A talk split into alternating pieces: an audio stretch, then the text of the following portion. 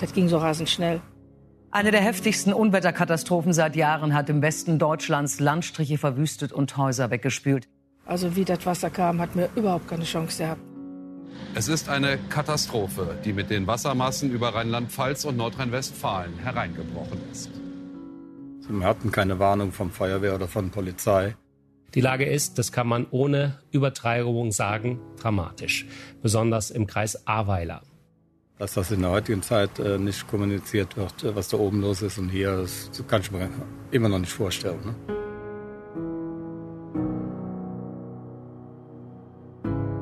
Genau ein Jahr ist es jetzt her, dass die Flutkatastrophe das Ahrtal heimgesucht hat. Bürgermeister waren hilflos, Feuerwehrleute völlig überfordert, die Behörden hatten keinen Überblick. Es starben 134 Menschen in diesem Tal. Warnungen kamen bei den Betroffenen nicht an, das Krisenmanagement hat versagt. Und heute? Was haben die Verantwortlichen gelernt? Würde es besser laufen, wenn jetzt die nächste Flut käme? Nee, also die Hoffnung habe ich nicht. Dafür weiß ich zu viel.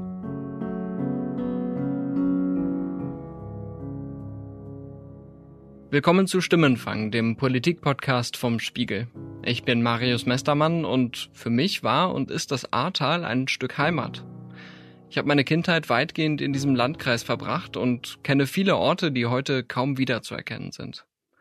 Als Kind habe ich oft die Markierungen an den Rheinpromenaden gesehen, die zeigen, wie hoch das Wasser kam. Aber weder ich noch die meisten anderen Menschen in der Region konnten sich vorstellen, dass eine Flut im Ahrtal solche Ausmaße annehmen kann wie vergangenes Jahr. Wir hatten das Wasser, wie man sieht, hier vorne 2,50 Meter stehen. Können Sie mir die genaue Markierung noch zeigen? Auf den ersten Blick sehe ich es gar hier nicht. Hier kann man es noch sehen, am Nachbarhaus. Der hat man nicht weitergemacht. Wir haben schon gesäubert. Hier ist schon neu geklinkert. Wir sind in Bad Neuenahr-Ahrweiler, der größten Stadt im Ahrtal. In einem Wohngebiet etwa 200 Meter vom Fluss entfernt treffe ich Alwin und Andrea Grimmiger. Ah, jetzt sehe ich die Schlammspuren da, ne? Bis unter die Lampe, 30 Zentimeter vom Türabschluss, ne? Am 14. Juli 2021 sind die Grimmigers noch in ihrem Restaurant in Walporzheim beschäftigt, einem Ortsteil weiter oben an der Ahr. Wir kannten die Warnungen, dass wohl irgendwie viel Regen kommt und oder Unwetter, aber eigentlich nur aus eigenen, ähm, sag ich mal, Informationen aus dem Internet, Wetterkanal oder so. Und ähm, haben wir aber eigentlich gedacht, okay, wird vielleicht ein bisschen überschwappen, mehr aber auch nicht. Und dann haben wir bis, ja, wir haben das Restaurant um 9 Uhr zugemacht, nachdem dann die ersten Gäste so um fünf, halb sechs Bilder gezeigt haben von der Ober-A. Also ich war schon früher weg, ne? kurz ja. vor acht. Hab dann hier die ersten Sandsäcke gefüllt. Die Nachbarschaft hat sich über mich lustig gemacht, so nach dem Motto, äh, was soll denn hier passieren? Das ging innerhalb, ich sag, innerhalb einer Viertelstunde war der Keller voll gelaufen. Also das fing irgendwann an. Die A ist langsam drüber gegangen und ähm, da hinten ist so eine Baustelle mit so, ähm, wo auch weitergebaut wird jetzt noch. Und darüber kam das Wasser also richtig rübergeschossen. Und dann, wir haben immer gedacht, das kommt von da hinten so, hier so langsam hoch. Das lief aber praktisch hier über die Straße. Und dann kamen die Kanal Kanaldeckel hoch und dann ging das rasend schnell. Ne? Also wie das Wasser hier Kanal, da lief es einmal hier rein, die Haustür rein, dann kam es von hinten, vom Garten. Also das war schon, da, da hat man keine Chance mehr gehabt. Erst um Viertel nach elf am Abend ruft der Krisenstab im Kreis Ahrweiler den Katastrophenfall aus. Als letzter betroffener Landkreis und auch nur teilweise. Die Häuser links und rechts der A sollen evakuiert werden, aber nur in einem Abstand von 50 Metern. Für viele Menschen im Tal kommen diese Entscheidungen viel zu spät. Wir hatten keine Warnung vom Feuerwehr oder von Polizei, dass das in der heutigen Zeit äh, nicht kommuniziert wird, äh, was da oben los ist und hier. Das kann ich mir immer noch nicht vorstellen. Ne? Das Haus der Grimmigers liegt in einer Stadt am unteren Verlauf der A. Am oberen Verlauf, weiter westlich, hat sich das Ausmaß der Katastrophe schon Stunden vorher angedeutet. Die Leute hier rum, wie wir hier ankamen, da wusste keiner irgendwas, die waren ahnungslos.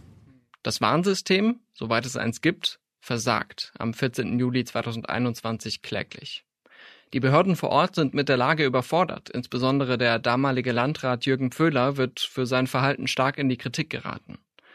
Drei Wochen nach der Flut wird die Staatsanwaltschaft Ermittlungen gegen ihn aufnehmen. Es geht um den Anfangsverdacht der fahrlässigen Tötung und fahrlässigen Körperverletzung durch Unterlassen. Aber es geht bei dieser Katastrophe auch um systematisches Versagen. Im Ahrtal können viele Menschen heute dramatische Geschichten erzählen, die womöglich vermeidbar gewesen wären. Andrea und Alvin Grimmiger führen mich durch ihre Nachbarschaft hin zum Fluss. Jetzt stehen wir hier vor einem Gebäude im Rohbau. Mhm. In diesem Haus ist einer gestorben.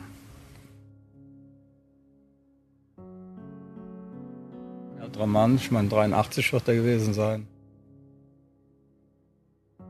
Er hat wohl noch die Tür aufgemacht, äh, ist dann wohl rausgezogen worden vom Sog und muss dann vier Stunden hier im Baum gehangen haben und hat um Hilfe gerufen.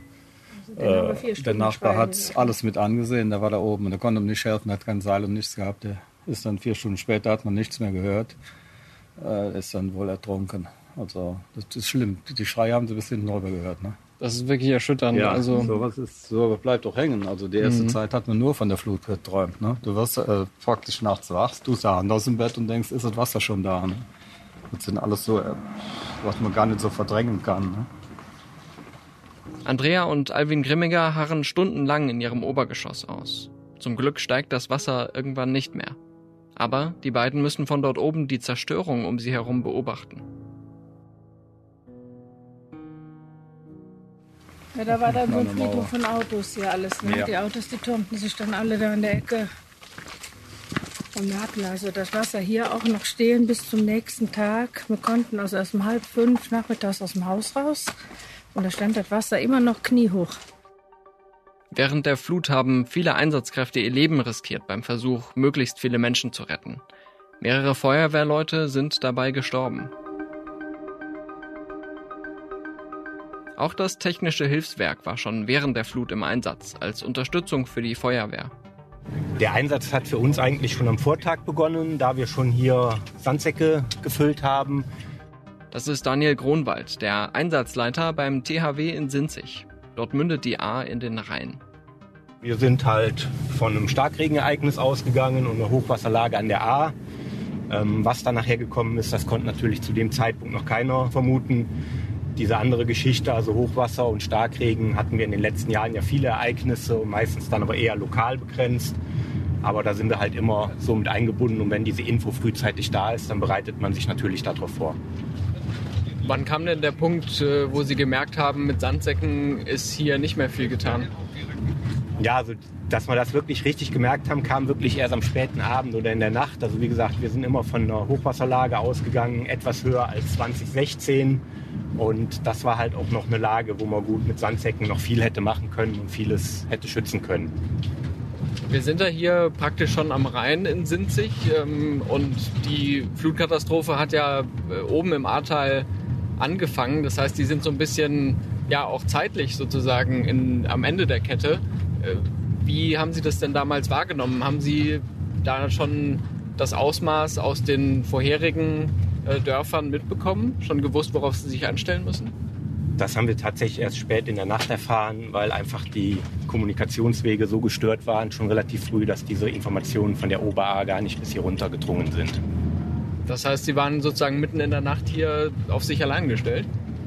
Das nicht, aber wie gesagt, wir waren vorbereitet für eine Hochwasserlage, aber nicht, dass da noch vier, fünf Meter oben drauf kommen, die so nicht vorhersehbar waren und nicht zu erkennen waren.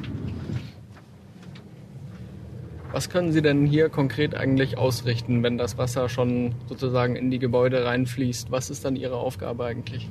Also die Kollegen haben versucht, mit geländegängigen Fahrzeugen, wir haben vorhin den Unimog im Ortsverband stehen sehen, noch reinzufahren. Das war schon teilweise nicht mehr möglich.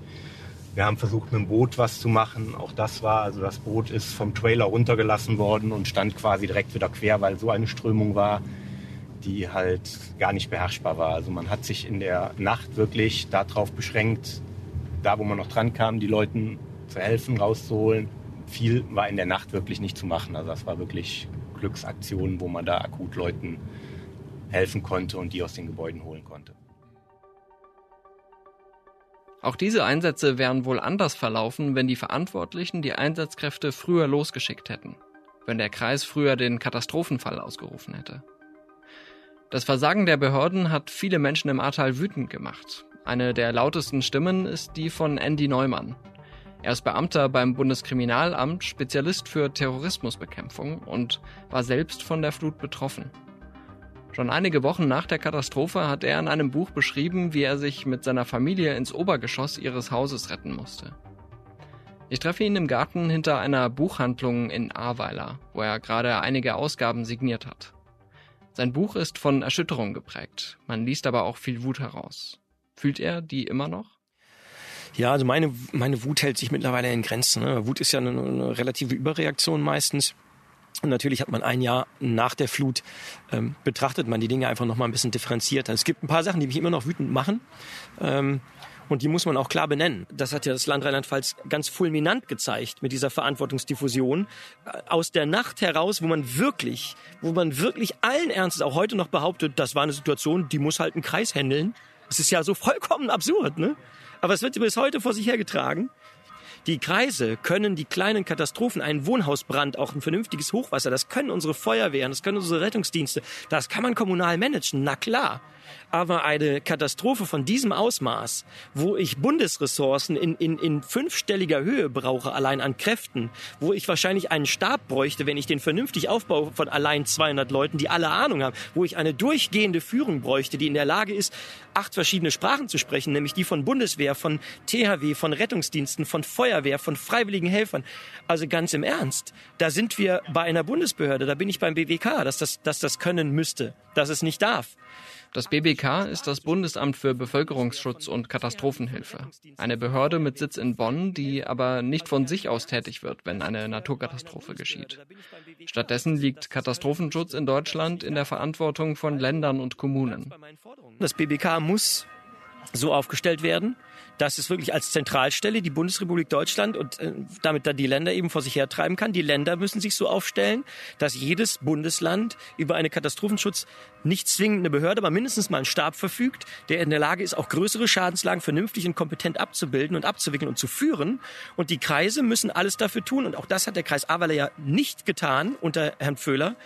Die Kreise müssen in der Lage sein, jedenfalls in der Erstphase, vernünftig zu reagieren.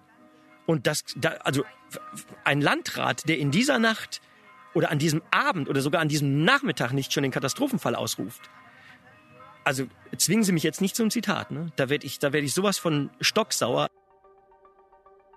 Der damalige Landrat Jürgen Pföhler hat sich weitgehend aus der Öffentlichkeit zurückgezogen. Im Untersuchungsausschuss des Rheinland-Pfälzischen Landtags zur Flut verweigerte er vergangene Woche die Aussage. Dieser Ausschuss soll die Versäumnisse der Behörden aufarbeiten. Ich verlinke in den Shownotes eine Zusammenfassung der bisherigen Erkenntnisse. Andy Neumann ist überzeugt, dass sich die Behörden beim Katastrophenschutz ein Beispiel an der Terrorismusbekämpfung nehmen sollten. Und ich kenne die Leistungsfähigkeit dieses Staates, wenn es um die Abarbeitung von solchen Lagen geht. Da sind die Führungsstäbe minutiös durchgeplant und durchgetaktet. Da weiß auch jeder, welche Kräfte anzurufen sind und wen man anfordern kann und auch welche benachbarten Kräfte, also welche anderen Behörden man wie erreicht und wie man die Sachen kriegt. Also glauben Sie mal, wenn in der Polizei irgendwas passiert und man braucht einen Hubschrauber, dann liegen die Telefonnummern auf dem Tisch. Und Katastrophenlagen, und das ist eben das Absurde, die kann man damit nicht vergleichen, denn Katastrophenlagen sind viel komplexer und viel schwieriger, denn da habe ich natürlich eine ungleich größere Spanne an Kräften, die zu berücksichtigen sind. Da habe ich eben auch diese freiwilligen Spontanhelfer, die da einzubinden sind. Da habe ich massenweise Rettungsdienste, psychosoziale Notfallversorgung, THW, Bundeswehr, wie sie alle heißen. Und die muss ich alle zwingend zeitnah mit einbinden. Der Katastrophenschutz müsse professionalisiert werden, sagt Neumann. Und die Landesregierung dürfe sich nicht wegducken. Über diese Themen hat Neumann ein neues Buch geschrieben, das auch am Jahrestag erscheint. Man hat so getan, als wäre eine Katastrophe von diesem Ausmaß in einem Kreis zu handeln. Und ich versuche mal das Beispiel aufzumachen, wenn jetzt diese technische Einsatzleitung, die hier im Kreishaus saß, wenn die abgesoffen wäre, wo hätte sich denn der rheinland-pfälzische Innenminister dann hinter verstecken können, der ja sagt, die waren da und die hatten es im Griff? Glauben Sie, dass man, wenn das jetzt wieder passieren würde, besser vorbereitet wäre? nee, also die Hoffnung habe ich nicht dafür weiß ich zu viel. Ne? Es, äh, natürlich, es gab ja äh, auch ein paar Dinge, die ein bisschen mehr als Symbolpolitik waren. Dann sind ja jetzt vielleicht irgendwann mal Sirenen installiert worden etc. pp. Aber ganz im Ernst, das ist ja, steckt ja alles noch in den Kinderschuhen. Alles, was gemacht werden müsste, ist nur rudimentär angegangen, gerade wenn es auch um, um die Warnung geht. Ne? Und am Ende geht es ja auch da darum. Man stelle sich jetzt mal vor, man hätte im gesamten Ahrtal funktionsfähige Sirenen gehabt und die Bevölkerung hätte auch gewusst, was eine Sirene mit einem bestimmten Ton bedeutet. Auch dann hätte man ja Leute gebraucht, die die Sirenen anschmeißen lassen. Und den hätte man ja dann auch nicht gehabt an dem Abend, um es mal an einem Namen festzumachen. Sondern er hätte ja wahrscheinlich nicht mal die Sirenen in Gang gesetzt. Immerhin, seit der Flut werden im Ahrtal schrittweise wieder Sirenen installiert. Ob sie beim nächsten Mal aber auch korrekt ausgelöst und von allen verstanden werden, das ist die andere Frage.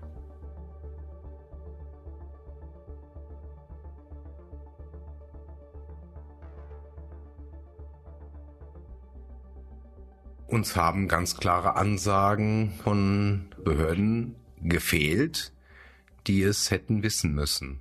Wir sind eben nicht hinreichend auf dem Weg, der dafür vorgesehen ist, gewarnt worden.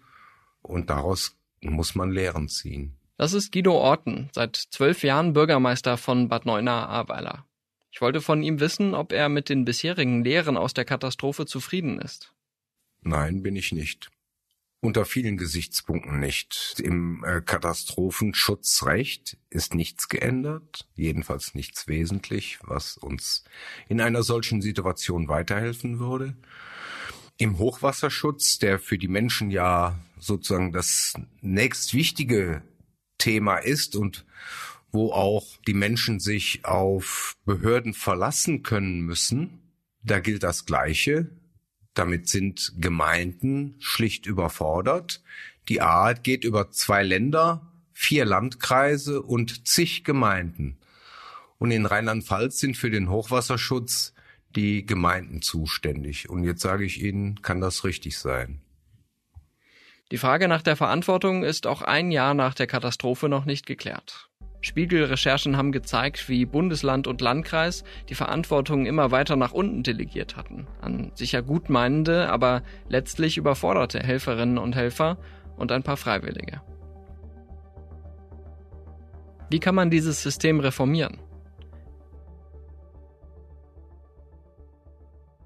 In Mainz treffe ich Albrecht Brömme. Er war seit 1992 Leiter der Berliner Feuerwehr und von 2006 bis 2019 Präsident der Bundesanstalt Technisches Hilfswerk. Mit Katastrophen kennt er sich bestens aus und er kann heute freier sprechen als früher, als er mit dem THW noch dem Bundesinnenministerium untergeordnet war. Glauben Sie, es wäre besser gelaufen, es wäre anders gelaufen, wenn zum Beispiel mit dem BBK eine Bundesbehörde die Verantwortung getragen hätte und nicht nur sozusagen auf Zuruf dazugekommen wäre? Wenn eine Lage dermaßen schwierig ist, wie zum Beispiel an der A, dann wird die Lage nicht besser behandelt, wenn dann eine Landes- oder Bundesbehörde die Lageführung übernimmt, sondern die Lageführung muss der haben, der die Lage im Alltag kennt, der es beherrscht, der sich auskennt, aber der dann unterstützt werden muss. Ich bin der Meinung, dass wir auf der Landesebene noch mehr bündeln müssen, aber nicht indem die Reiseaufgaben und Verantwortung abgeben. Wohin sollten sie es auch abgeben? Äh, sondern indem es auf der, von der Landesebene, sprich von einem Landesamt, was ich vorschlage, mehr Unterstützung bei der Planung, bei der Vorbereitung gibt. Wenn zum Beispiel jetzt Katastrophenschutzpläne äh, verbessert werden sollen. Verbessern kann man aber nicht nur die Strukturen und Abläufe. Es gibt auch ganz konkrete Details, die einem effektiven Katastrophenschutz im Weg stehen. Es gibt seit vielen Jahren immer bessere Warnungen des Deutschen Wetterdienstes und anderer Wetterdienste die bestimmte Unwetterlagen vorhersagen. Speziell dieser Starkregen war sehr gut vorhergesagt. Natürlich kann kein Wetterdienst sagen, in welchem Tal das runterkommt. Kommt es an der Erft und an der A oder an beiden runter? Das kann man erst sehen, wenn es soweit ist.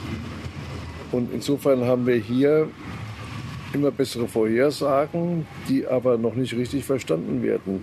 Wenn ein Mensch, der dort wohnt, hört, es kommt Starkregen über 20 Liter, man sagt ja, was ist denn das eigentlich? Ja, 20 Liter pro Quadratmeter bedeutet, dass das Wasser 20 Millimeter hoch steht, wenn es nicht abfließen würde. Aha, das ist so eine ganze Menge.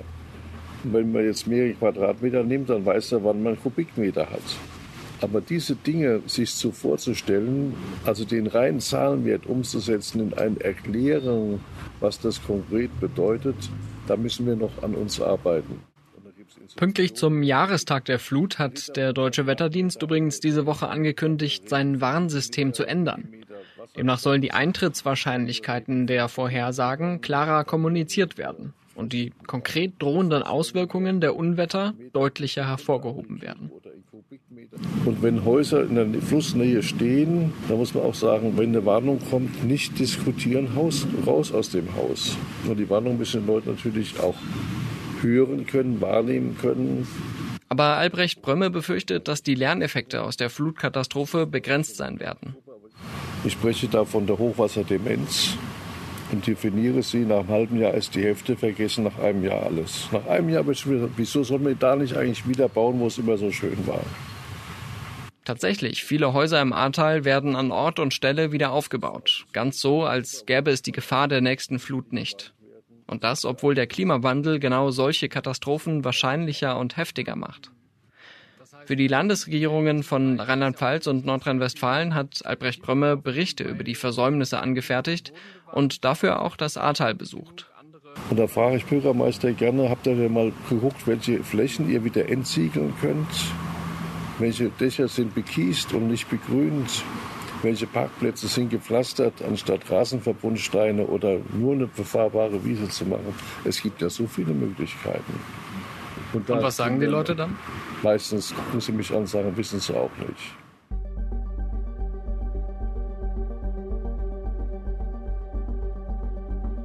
Zurück in Bad Neuenahr-Ahrweiler bei Guido Orten.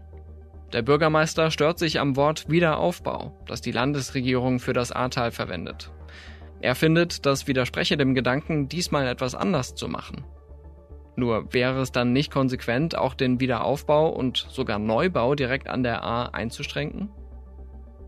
Die zuständige Landesbehörde, die SGD, hat ja ein neues Überschwemmungsgebiet festgelegt und grundsätzlich gilt in diesem Bereich ein Bauverbot, es sei denn, man braucht keine Baugenehmigung, weil man eine hatte und baut im, saniert im Prinzip seine Gebäude. Aber selbst wenn man neu bauen möchte, kann man das, wenn man Retentionsraum schafft für das hundertjährliche Ereignis. Das sind Regeln, die haben wir nicht gemacht, die sind vom Land. Es gibt an der A teilweise absolute Bauverbote, wo absolut nichts geschehen darf. Und ich sage auch, ich verstehe ein Stück weit ja auch die Menschen, die ihrer Heimat an ihrer alten Stelle nicht den Rücken kehren wollen. Aber es ist also, gefährlich, oder? Natürlich ist es gefährlich und genau mit diesem Bewusstsein müssen die Menschen äh, es tun, wenn sie es tun. Denn ich glaube nicht, dass irgendjemand, wenn es nochmal kommt, uns nochmal in dieser Weise hilft, wie wir im Augenblick unterstützt werden. Aber das ist ein ganz anderes Problem. Wir würden gerne Ersatzbauland schaffen, aber äh, verfahrensrechtliche Regelungen, bauplanungsrechtliche Regelungen wurden nicht geändert. Das heißt, wir machen Baurecht wie am 14. Juli und das dauert. Und das ist genau der Appell an Land und Bund, hier müssen endlich Verfahrensänderungen kommen. Die schnelle, unbürokratische Hilfe, die man uns versprochen hat, auf die warten wir noch immer. Wenn, dann wäre das ja auch der Anlass, dass man sagt, wir haben eine Klimakrise, in der solche Katastrophen wahrscheinlicher werden und dass man deswegen vielleicht auch mal grundsätzlich umdenkt, dass man nicht mehr so viele Flächen versiegelt, dass man überhaupt nicht mehr so viel neu baut. Klar, das kann ein Ansatz sein. Wie lösen Sie dann äh, die offensichtliche äh, Wohnungsnot in der Republik? Wo sollen wir dann alle hinziehen? Und das ist unsere Heimat. Hier haben wir äh, eine gute Zeit gehabt und hatten jetzt eine Katastrophe. Und es geht darum, Wasser zurückzuhalten, damit Menschenleben und Gesundheit von Menschen geschützt wird. Ich kann den Wunsch absolut verstehen, in der Heimat zu bleiben und auch die Nöte eines Bürgermeisters Wohnraum zu schaffen.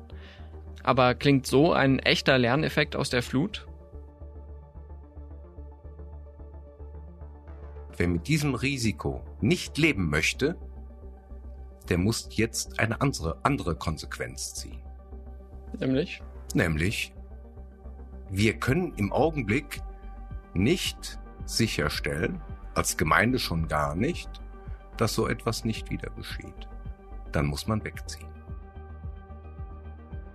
Ähm, haben Sie einen Überblick, wie viele Menschen sich dazu entschieden haben Ja. bei Ihnen? Für Bad Neuenahr-Ahrweiler habe ich den Überblick. Wir waren äh, 29.300 äh, und sind heute 2.150 weniger. Und das sind etwa sieben Prozent, gut sieben Prozent. Das lässt sich noch einmal runterbrechen. Das sind nämlich etwa neun Prozent Menschen äh, über 60 Jahre und äh, damit ist auch klar, die Menschen, die hier nach Bad Neuenahr-Ahrweiler gezogen sind, um ihren Lebensabend zu verbringen, äh, die neigen eher dazu, diesen Schritt zu gehen, äh, als diejenigen, die mit Sicherheit Wiederaufbau und eine Stadt Bad Neuenahr-Ahrweiler anders auch fertig erleben werden.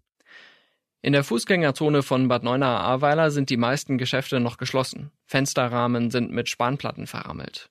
An weißen Wänden sieht man schlammige Handabdrücke. Auch das Restaurant der Grimmigers in Walporzheim ist noch geschlossen. Die Flut hat das Inventar zerstört. Also ich habe eigentlich gedacht, ach ja, so um Weihnachten werden die ersten auch in der Stadt so wieder so vereinzelt da sein.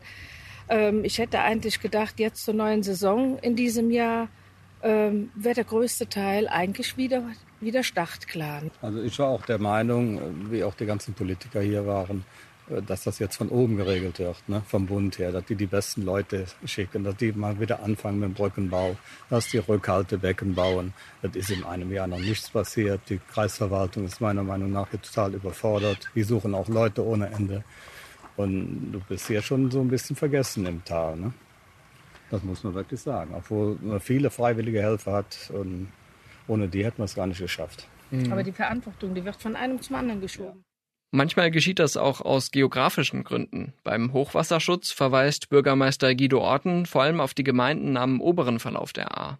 Dort müsse sogenannter Retentionsraum geschaffen werden, also Flächen, auf denen der Fluss nicht eingeengt und bei Hochwasser nochmal beschleunigt wird. In einem urbanen Raum wie Bad Neuenahr-Ahrweiler sei das nur eingeschränkt möglich. Also wir haben äh, etwa 20 Hektar Parkanlage unmittelbar an der Ahr, zum Beispiel in Bad Neuenahr. Wir äh, denken darüber nach, diese Parkanlagen als Retentionsräume zu bauen.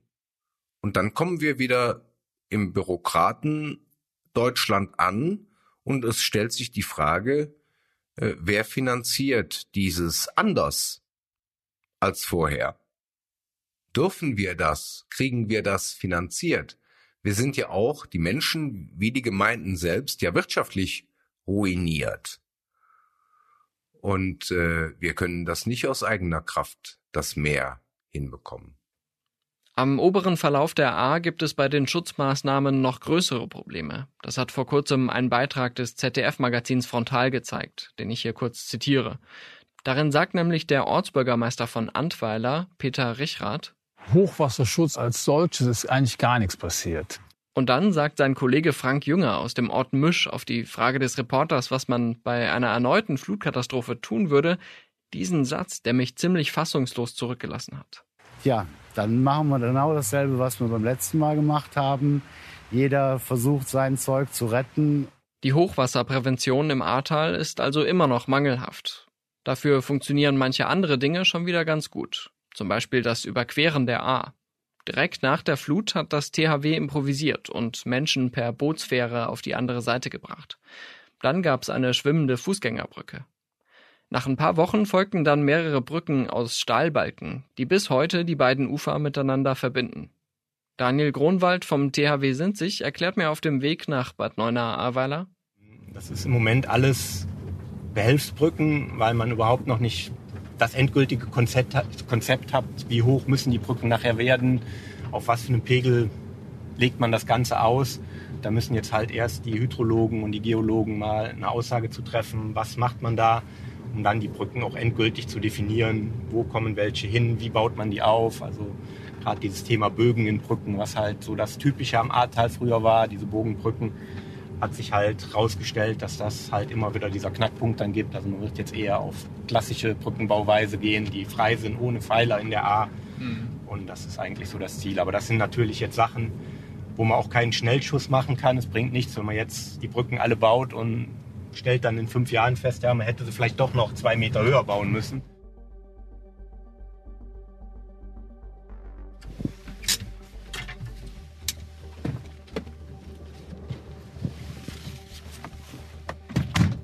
In der Stadt angekommen, parken wir neben der Feuerwehrwache, die von der Flut weitgehend überschwemmt wurde.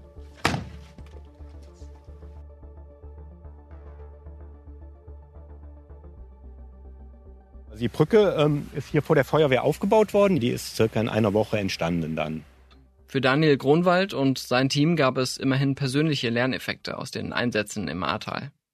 Also ich habe immer, wenn ich irgendwo das THW vorgestellt habe, bis letztes Jahr gesagt, es gibt da eine Fachgruppe Brückenbau, die können Brücken bauen, das sieht so aus, ein Bild gezeigt. Mehr kann ich dazu nicht sagen. Mittlerweile kann ich von mir behaupten. Wir haben alle Typen, die es gibt, gebaut, selber mitgeschraubt, ähm, geplant und organisiert. Also Brückenbau ist jetzt unser nächstes Thema. Aber hat auch die Bundespolitik aus der Flutkatastrophe gelernt? Vergangene Woche waren Andy Neumann und Albrecht Brömme im Innenausschuss des Bundestags, zusammen mit einigen anderen Fachleuten. Der Tenor der Ampelkoalition klang wenige Tage später so.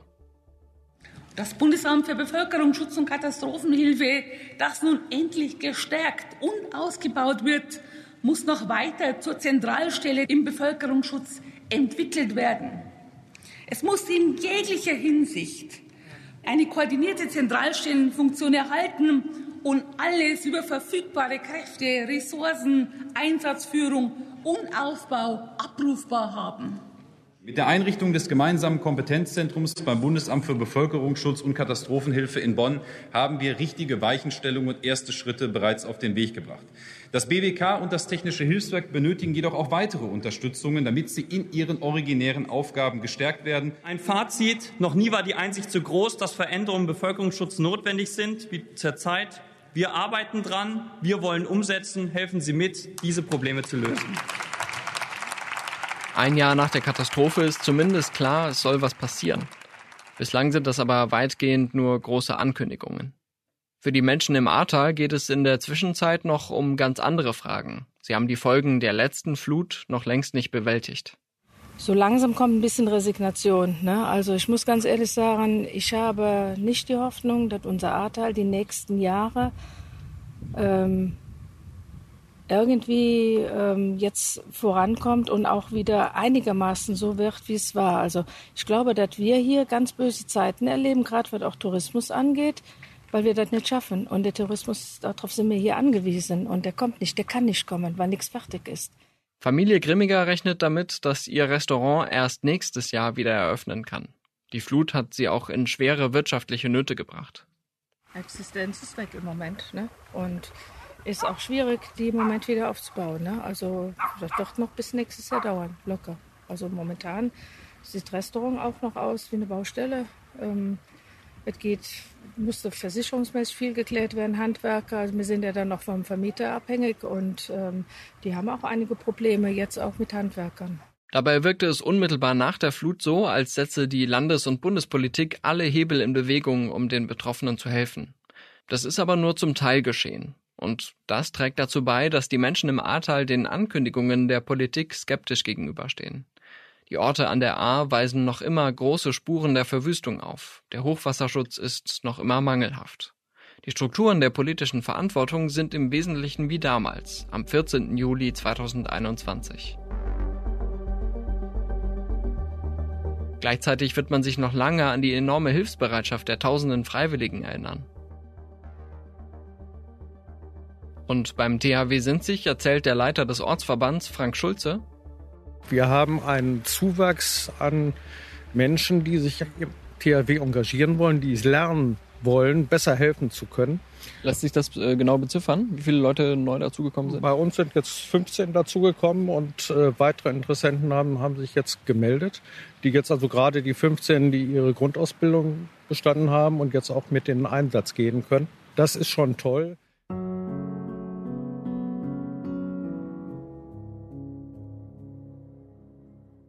Das war Stimmenfang, der Politik-Podcast vom Spiegel.